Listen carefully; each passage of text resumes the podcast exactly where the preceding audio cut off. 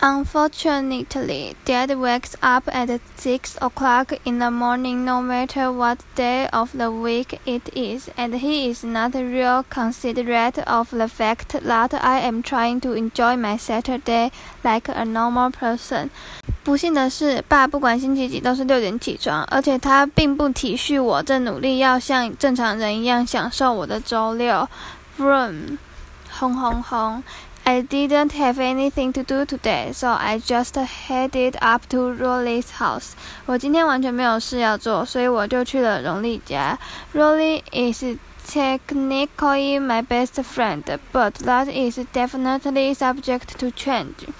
荣利理论上是我最要好的朋友，不过这一点是很有可能改变的。I've been avoiding Rolly since the first day of school. when he did something that really annoyed me. 农历在开学第一天就做了一件让我生气的事，所以这几天我都在躲他。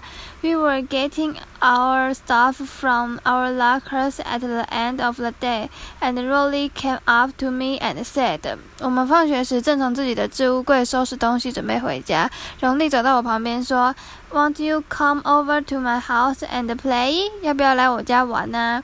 I have told Rowley at least a billion times that now that we are in middle school, you are supposed to say hang out, not play.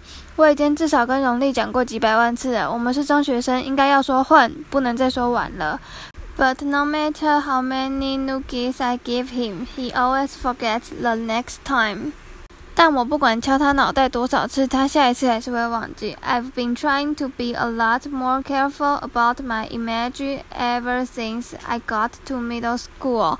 我是从上中学后就比以前更注重自己的形象。But having Rolly around is definitely not helping。但有荣利这样的朋友一点帮助都没有。